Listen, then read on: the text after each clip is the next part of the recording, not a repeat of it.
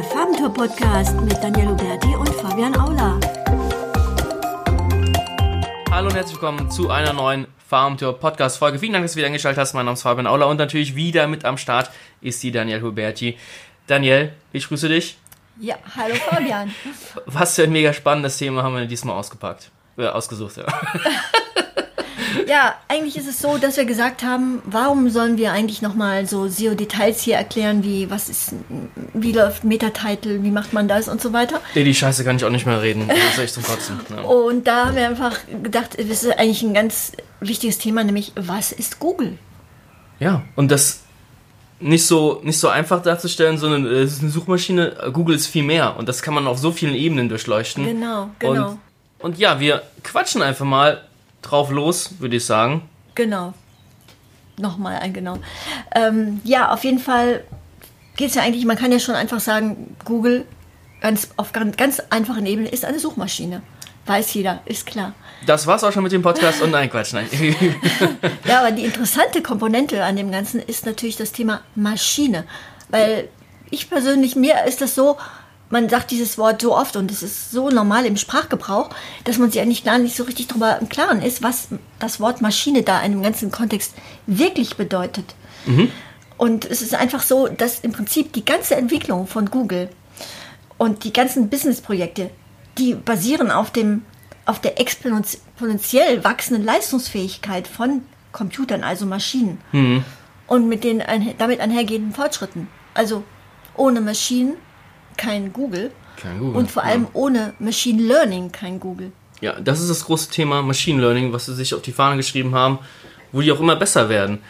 Es ging ja eigentlich darum, einer Maschine die Nuancen menschlicher Kommunikation beizubringen.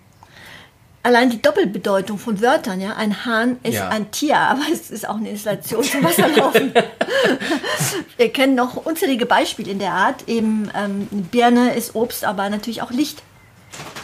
Und ähm, ohne, ja, ohne Mensch kann eben die Maschine natürlich nicht lernen und man musste sogar den ähm, Philosophen Ludwig Wittgenstein dann hinzu, also natürlich, der ist ja schon längst tot, aber den hat man quasi ähm, trotzdem dessen, dessen Prinzipien, wie Sprache funktioniert, Ja. hat man benutzt, um Google sozusagen Verstehen beizubringen. Das ist ja mega spannend. Hast du da noch mehr Informationen? Das müssten wir nochmal sozusagen noch mal weiter vertiefen, glaube ich, ähm, an Im, Stelle. in der zweiten Episode, in der Genau. Teil 2, okay. Wir ähm, wollen ja erst erstmal so ein bisschen allgemein vielleicht nochmal so Ja. ja. exploren. Ähm, auf jeden Fall, Google muss natürlich verstehen, wie die menschliche Sprache funktioniert und wie alles in der Welt zusammenhängt, um überhaupt natürlich einschätzen zu können, welche Ergebnisse relevant sind. Ich meine, was sie halt äh, nicht vergessen dürfen, ist ja, dass Google den krassen Marktanteil hat. Also äh, in westlichen Ländern äh, 90% Marktanteil fast überall. Und äh, wir erreichen damit ja unfassbar viele Menschen und haben auch dementsprechend eine unfassbar hohe Verantwortung, was sie für Informationen auch, auch liefern. Ja?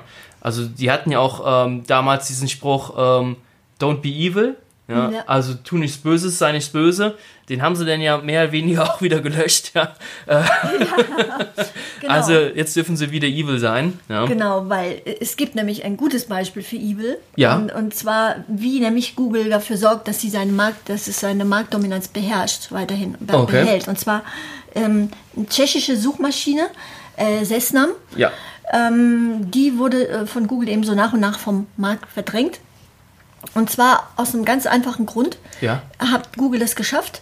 Die haben ähm, dafür gesorgt, dass die Android-Phones Mhm. mit Google Apps vorinstalliert ausgeliefert werden. Äh, und den Namen äh, muss So. man sich dann separat runterladen. Und, und ja. mit, dem, mit dem Steigen der mobilen Mhm. Nutzung ist natürlich dann auch ganz klar, die Google-Apps sind natürlich immer in den Vordergrund gekommen und dessen wurde so nach und nach verdrängt. das ist halt ein beliebtes Mittel auch von den ganzen großen Playern halt einfach wie auch Microsoft und so weiter. Wird einfach Standard der Internet Explorer äh, installiert, der wird dauernd nachgefragt, hey, schön, dass du Chrome hast, aber willst nicht den Internet Explorer nutzen? Bitte, bitte, ja. Also ähm, die spielen da alle so mit dreckigen Tricks. Ich meine, Google hat ja auch ein paar Strafen äh, bekommen, also der Mutterkonzern ja, Alphabet. ja. Ähm, die sind nicht ganz koscher. Was ich Und ne, vor allem, ja, aber ja. es ist ja nicht nur bitte, bitte, sondern Apple hat von Google 9,4 Milliarden ähm, bezahlt Ja. bekommen, ja. laut Schätzung von Goldman Sachs, ähm, damit die ähm, dann auch wieder eben auf iPhones vorinstalliert werden, die ähm, Oh, okay, ja, es ist, Google ist krass. Apps. ja, und krass. ähm, es ja. geht ihnen einfach allein um die Reichweite. Ja, also das ist total wichtig. Genau. Und Und, es geht ihnen auch darum, dass andere es gar nicht hochkommen. Es geht Ja, nicht nur darum, klar. sie sind ja bereits Marktführer, aber andere sollen es eben auch nicht schaffen. Es gibt ja eben durchaus interessante andere ähm, Alternativen. Klar, es gibt immer wieder Alternativen.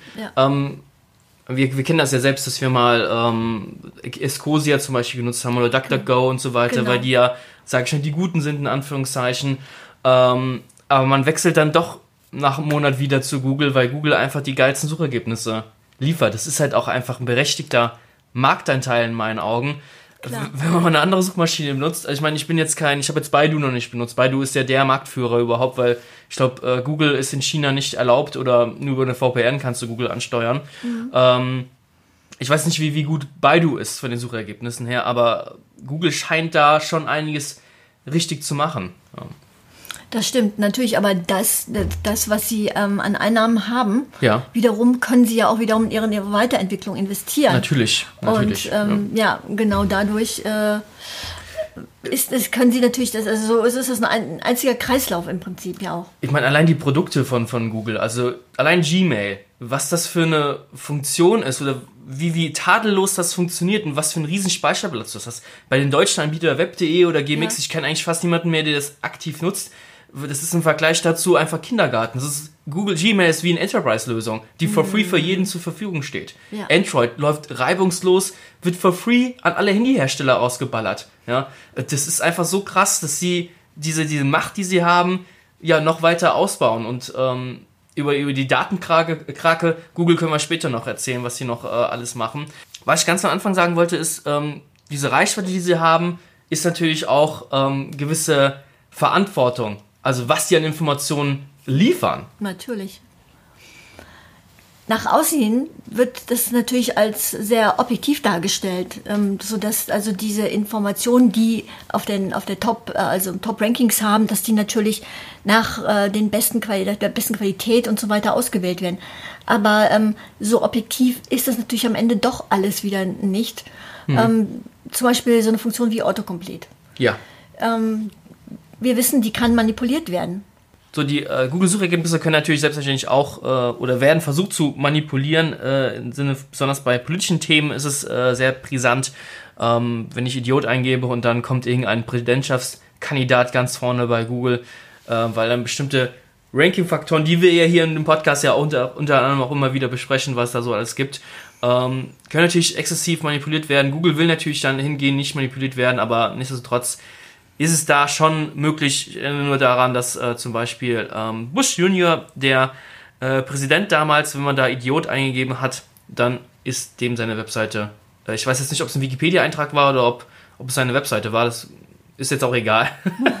ähm, aber er stand ganz vorne und gibt es immer wieder so kleine äh, Skandale und das ist halt auch die Verantwortung, die die halt äh, haben. Hey, ich Informationen habe, ich, die erreichen Millionen, Milliarden von Leuten und ähm, das ist natürlich schon krass und können damit auch Meinungsbildung sein. Und wenn ich überlege, ähm, jetzt bei Twitter, die bei äh, Präsident Trump, bei diesem Penner, ähm, immer so diese Fact-Checkers drunter, drunter bauen, die sind sich natürlich auch eine Verantwortung bewusst und der äh, gießt weiterhin Öl ins Feuer, der Idiot, ja.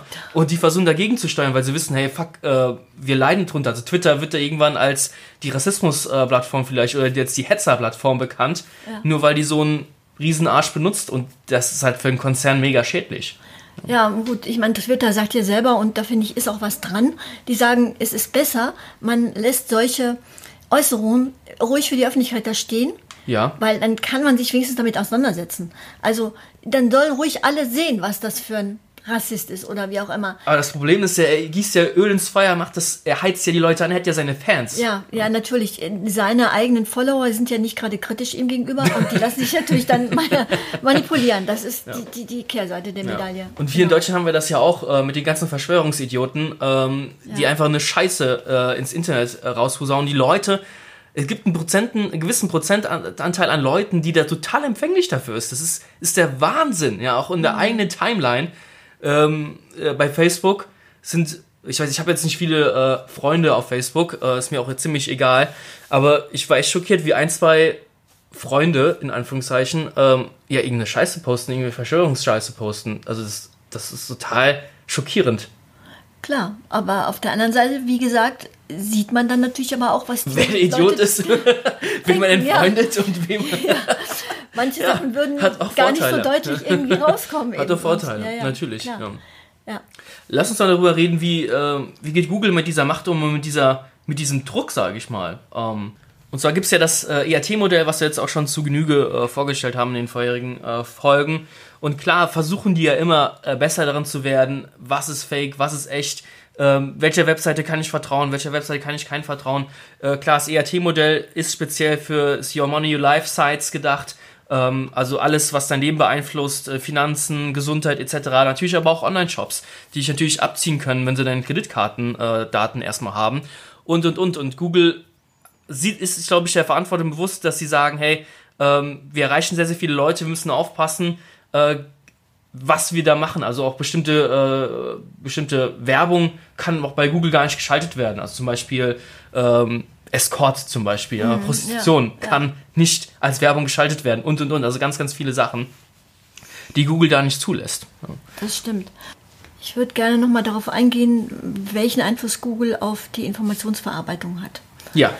Ähm, also, was sich nicht geändert hat, grundsätzlich, ähm, natürlich seit es Bücher gibt, gab es auch eine Methodik, um Informationen zu sammeln und zu strukturieren. Ja, klar, natürlich. Klar, ja. das ist nicht neu.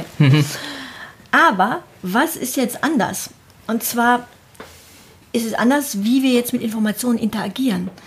Weil zum Beispiel, also wenn man das jetzt mal vergleicht, also als ich zur Schule ging, meine Eltern hatten so eine große Enzyklopädie da stehen und Ja, meine wenn ich jetzt auch, den meine- Brockhaus. Genau, großen Brockhaus, wenn ich meine Hausaufgaben gemacht habe und irgendwas nachgucken wollte, dann Das ich da Riesending, ja, echt geil. Genau, so Ja. und dann habe ich jetzt zum Beispiel nachgeguckt, ähm, was weiß ich, welchem Zeitraum war Bill Clinton Präsident Ja. und ähm, ja, dann schaust du unter Bill Clinton.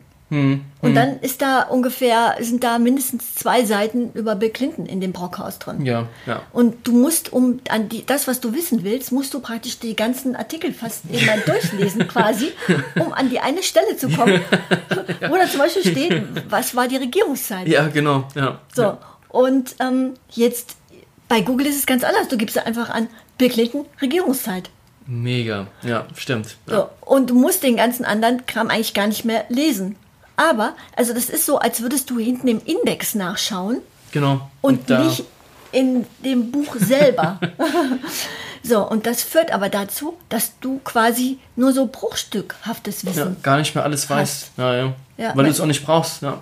Eventuell nein, aber du brauchst es auf eine Art schon, weil wenn da jetzt zum Beispiel irgendwo in einem der Google-Ergebnisse steht dann, die Amtszeit war von sowieso bis sowieso, dann kannst du erstmal damit sowieso noch gar nicht viel anfangen. ja, die Hintergründe fehlen dir ja. Ja, genau. ja, natürlich. Der ganze natürlich. Kontext Ja, sozusagen, ja. Ja.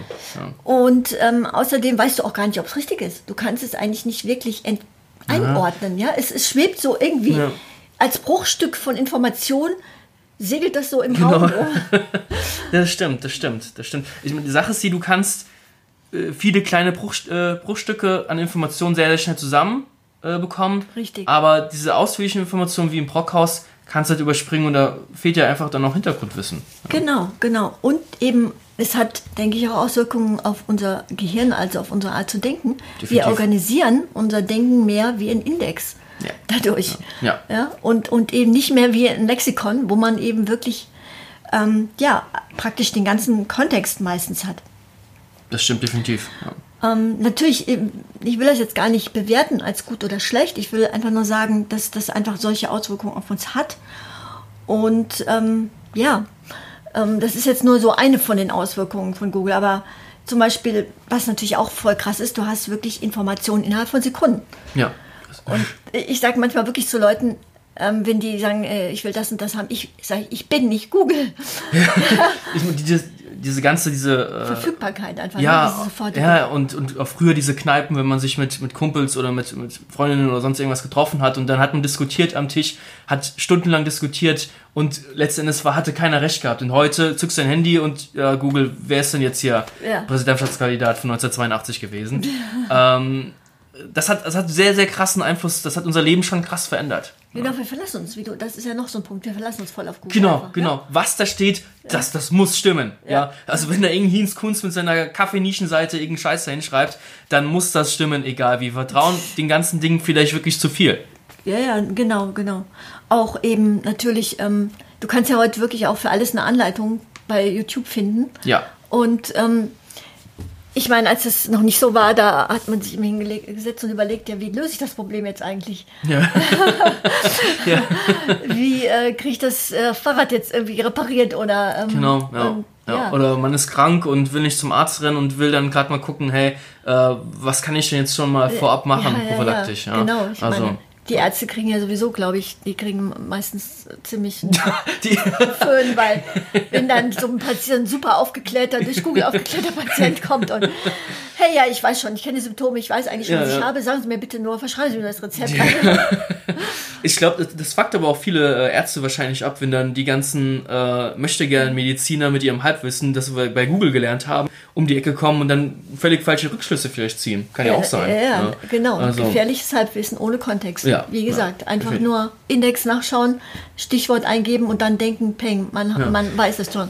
Das, das ist ja auch, ähm, ich habe äh, gestern Nacht, ähm, habe ich nicht so gut geschlafen und habe mir dann äh, das äh, Rezo zerstört die Presse äh, Video mal angeschaut, aber auch die verschiedenen, äh, die FAZ hat ja auch dazu ein Antwortvideo gemacht, ja, und ähm, es geht so darum, ähm, dass er zum Beispiel gemessen hat, die ganzen Medien, wie viele Unwahrheiten die über ihn zum Beispiel verbreitet haben. Und Ja. äh, da hat er so ein Ranking gemacht, Tagesschau und Spiegel, die haben die meisten äh, Wahrheiten äh, geschrieben und ähm, die FAZ und die Bild und etc., denen die meisten Unwahrheiten über ihn verbreitet. Und dann hat er so ein Ranking gemacht, welchen Medien kannst du eigentlich vertrauen, welche nicht. Und äh, das ist halt so ein riesen Diskurs momentan im Internet entstanden, ähm, ob er überhaupt seine Person nehmen hätte dürfen, weil die kritische Distanz zu ihm selbst fehlt dann ja. ja. Ja, okay. Ähm, aber was ich mir dabei gedacht habe, die ganzen Informationen, die wir kriegen, die ganze Informationsflut, die ganzen Journalisten, die sich mit verschiedenen Themen auseinandersetzen müssen, das kann ja gar nicht alles richtig sein. Ja. Weißt du, und du gewissen Fehlinformationen hast du halt einfach immer. Ja, ja, das und stimmt. Das ist halt einfach das Gefährliche, weshalb wir wieder zurück zum ERT-Modell zum Beispiel gehen. Ähm, das müssen wir jetzt zum Glück nicht nochmal besprechen hier. das haben wir schon oft genug besprochen. Wie schafft es Google, Wahrheit von Unwahrheit zu unterscheiden?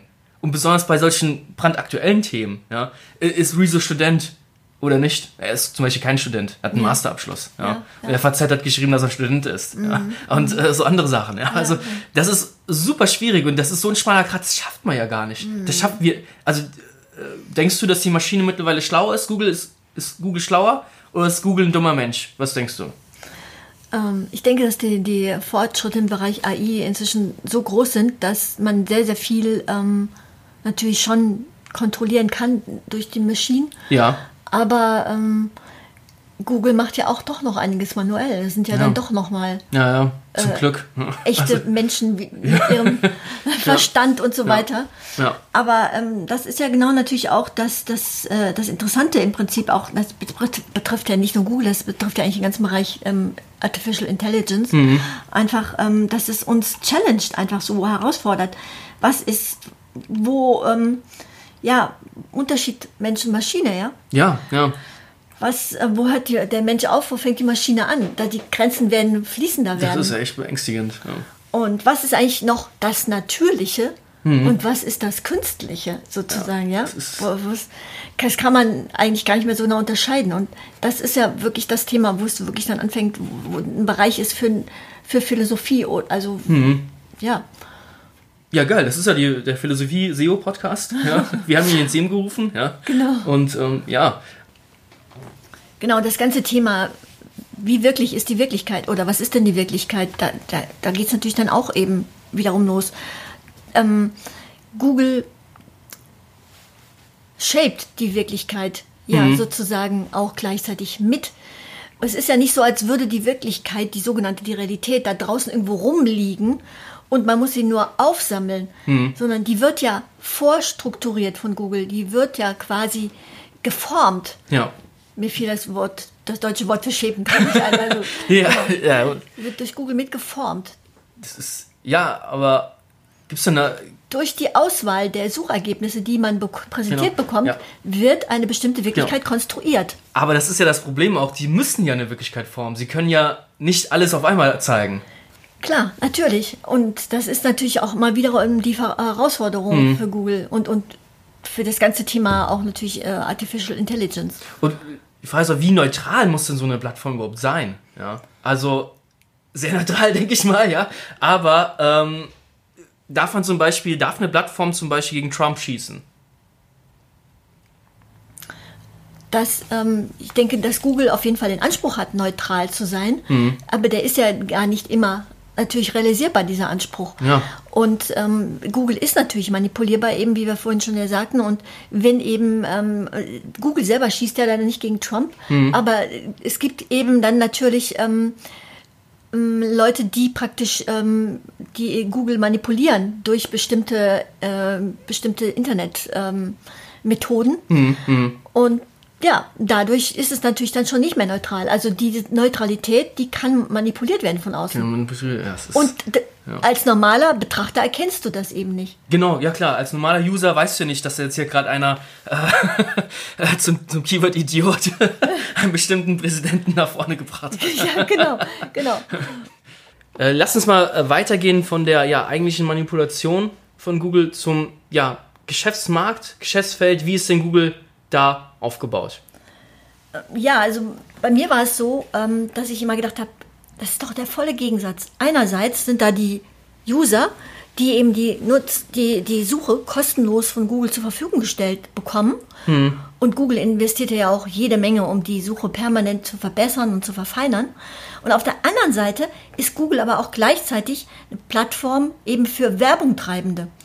Und die, diesen Gegensatz, den habe ich irgendwie nicht so richtig zusammenbekommen. Und dann bin ich auf das Modell des zweiseitigen Marktes gestoßen. Und ähm, da habe ich auf einmal gesehen, okay, jetzt passt es. Ja, Also ich bin gespannt. Ja. ja, das bedeutet ähm, eigentlich ganz vereinfacht gesagt, es gibt ähm, zwei Nutzergruppen auf dem zweiseitigen Markt und diese beiden Nutzergruppen profitieren direkt, indirekt voneinander, dass sie beide von einer Plattform bedient werden.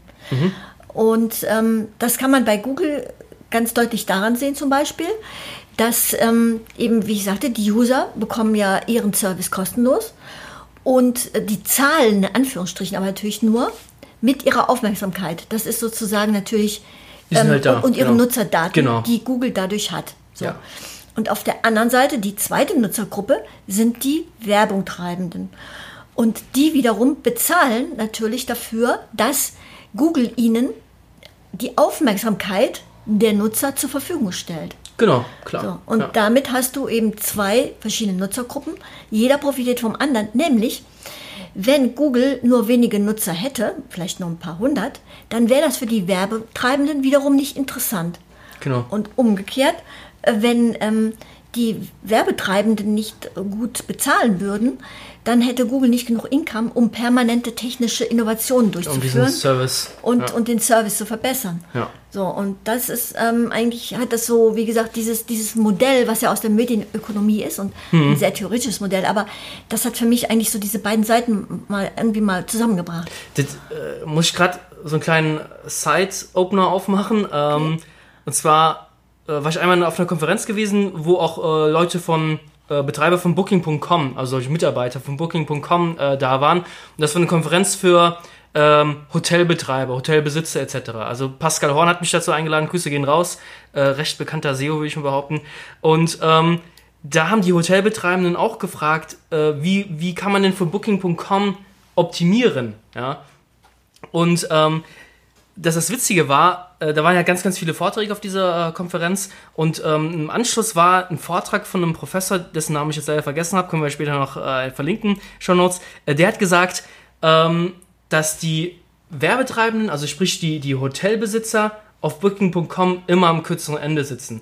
Weil die müssen bezahlen, um Aufmerksamkeit zu bekommen. Weil Booking.com hat eben diese Aufmerksamkeit. Millionen von Leute benutzen das. Absolut, ja. Und Booking.com wird niemals kostenpflichtig sein. Da würden sie alle Nutzer vertreiben. Ja. Wen quetschen sie aus? Natürlich die Werbentreibenden. Genau. Weil mittlerweile haben die so eine Marktmacht, dass du halt als Hotelbetreiber kommst du an Booking.com nicht mehr vorbei. Ganz genau. Und wie gesagt, auch da ist es genau wie das gleiche Modell, also dieses Modell mit dem zweiseitigen Markt, das findet man in ganz vielen Bereichen, auch Kreditkarten und so weiter. Also ähm, man findet es auch im sogenannten echten Leben, also nicht nur digital. Ja. Ähm, da gibt es auch ein netter Vergleich, der dann gerne gemacht wird. Also das habe ich mir nicht überlegt, sondern das ist, wird sozusagen von Medienökonomen mal gerne rangezogen, nämlich ähm, ein Nightclub zum Beispiel.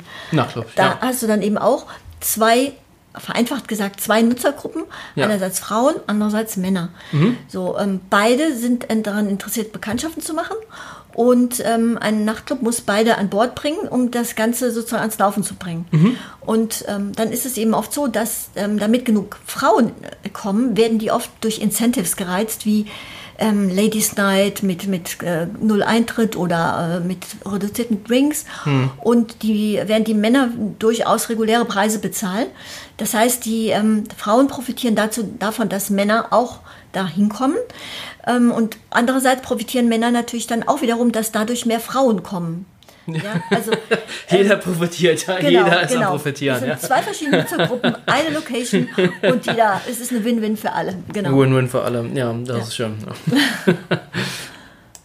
Lass uns noch ähm, zum Ende kurz mal über die ja, mögliche Zukunft von äh, Google reden. Was erwartet uns denn eigentlich so in der Zukunft? Wenn man das mal so die Vergangenheit äh, schaut, in die letzten Jahre, was da passiert ist, halt Google von, von einer bloßen Auflistung von Suchergebnissen hin zu einer echten Antwortmaschine, ähm, Future Snippets, die Answer-Boxes, äh, FAQ-Boxen werden zugelassen und so weiter. Der Nutzer soll immer häufiger auf Google selbst die Antwort schon finden. Bei einfachen Fragen und bei komplexen Sachen muss er natürlich immer noch auf x-beliebigen Seiten gehen. Und hier wird es halt interessant, wie schafft es halt Google immer, also uns SEOs, sage ich mal, auch den Traffic zu klauen. Das ist relativ beängstigend. Ähm, ob sie das, ob sie diesen Ziel oder diesen Plan verfolgen. Zum einen, also was kommt dann noch in Zukunft? Ja, also noch mehr Feature Simples, noch mehr Answer-Boxes, keine Ahnung, alles nur mit FAQs zugeballert. Anderer Punkt ist, ähm, es gibt stellenweise, ähm, werden wir auch verlinken, ähm, gibt es Auszüge von, von SERPs, von, äh, von, ja, von SERPs, wo nur noch Paid, Paid zu sehen ist, nur noch Ads zu sehen sind, zum Beispiel Hotelbranche. Ähm, ich weiß gar nicht, was das Beispiel war, ich glaube Hotel München oder sowas. Verlinken wir, wie gesagt, in den Show Notes, ähm, wo nur noch Ads waren. Auf der ersten Seite, bum, bum, bum, nur noch Ads zu sehen sind. Und dann auf der zweiten Seite erst organisch ist. Ob Google sich diesen Schritt traut, weil Google muss natürlich auch äh, Aktienkonzern, äh, muss ja natürlich äh, die Aktionäre, äh, die hungrigen Mäuler stopfen von Jahr zu Jahr. Äh, das, äh, sie haben es immer geschafft, von Jahr zu Jahr noch mehr Kohle einzunehmen. Übrigens gab es Gewinnwarnung dieses Jahr, ähm, die, Oh, dass es ja. schlechter ist, dieses Quartal, die Einnahmen. Also, Genau, Um ja. das kurz nochmal reinzuwerfen. Ja, sehr gut, sehr gut, sehr gut. Und ähm, das wird sich halt eben zeigen, äh, wie Google sich da entwickelt. Sie müssen die Ads diesem Bereich noch mehr ausquetschen. Sie haben ja gar nicht so viele Möglichkeiten. Also ich kann mir nicht vorstellen, dass jetzt so ein Pop-up kommt, äh, wenn ich auf ein organisches äh, äh, Feld klicke, dass ein Pop-up kommt, hey, wie wär's denn mit dieser Anzeige? Los, klick hier. Also es wird wahrscheinlich nicht kommen. Also sie müssen trotzdem versuchen, dass die Ads mehr geklickt werden, um noch mehr Kohle reinzuspülen. Das werden sie definitiv versuchen. Und jetzt ist ja eigentlich die Frage, was wir SEOs für die Zukunft, wir müssen ja gewappnet sein, wir müssen ja aufgestellt sein, um weiterhin Suchmaschinenoptimierung für unsere Lieblingssuchmaschine Google, äh, man sieht jetzt nicht die, die Finger, die ich mache, in Anführungszeichen natürlich. Ich glaube, uns SEOs wäre das scheißegal, wenn DuckDuckGo 100% Marktanteil hätte oder 90%, dann würden wir für DuckDuckGo optimieren, ist natürlich klar. Aber Google hat halt eben diese krasse Marktmacht und Google wird, denke ich, schon immer besser, noch, noch besser sein, die User zu, zu messen, Search Intent äh, zu haben. Der neue Ranking-Faktor, die kommen, äh, Web Vitalis. Habe hab ich es richtig ausgesprochen? Web Vitalis? Web Vitalis. Vitals. Oh. Web Vitals. Web Vitals, meinte ich doch, verdammt. Und ähm, auch immer hat der User steht im Vordergrund, aber was kann denn der SEO machen für die Zukunft, um für die Zukunft gewappnet zu sein? Ich habe es eigentlich schon gesagt, ja. ja, Fuck. da, da, das, da ja viele Dinge einfach in der Blackbox stattfinden und, und, du, und, und du kannst immer nur reagieren im Ja. Prinzip, kannst du dich eigentlich gar nicht wirklich richtig vorbereiten. Ja, stimmt. Also ich glaube auch, für den User zu optimieren, das machen wir ja schon seit Jahren. Das machen wir eigentlich schon seit jeher. Also diese ganze BPN-Scheiße und äh, was dann noch alles gibt, die ganzen Spam-Schrott, ähm, das, das machen, also ich kenne keinen SEO mehr, der das wirklich effektiv macht. Vielleicht für so Nischenseiten, für seine eigenen, aber für Kundenseiten, also die, die eigentlich 100% der SEOs, die wir kennen, die machen keinen kein Spam mehr, versuchen Google eigentlich mal auszutricksen, sondern eben halt User first.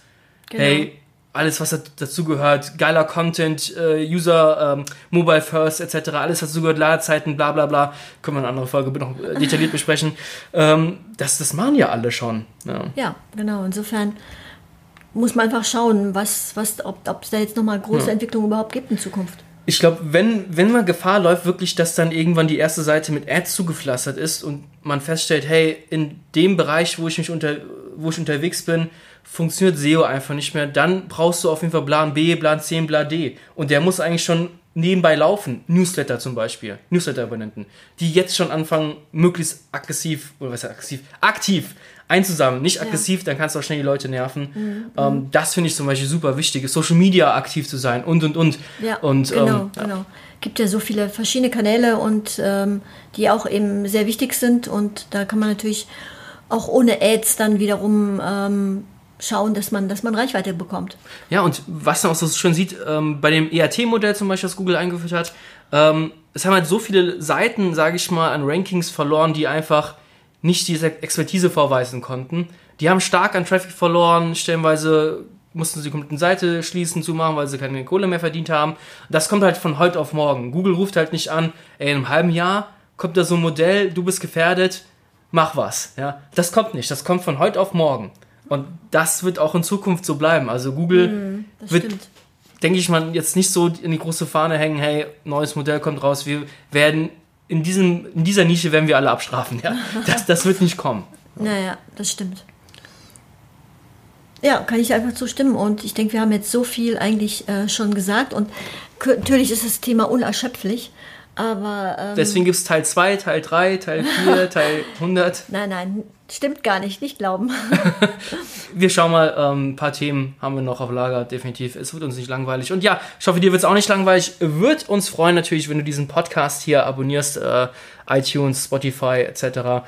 Und ja, wir hören uns bis zur nächsten Folge. Okay, ciao. Ciao.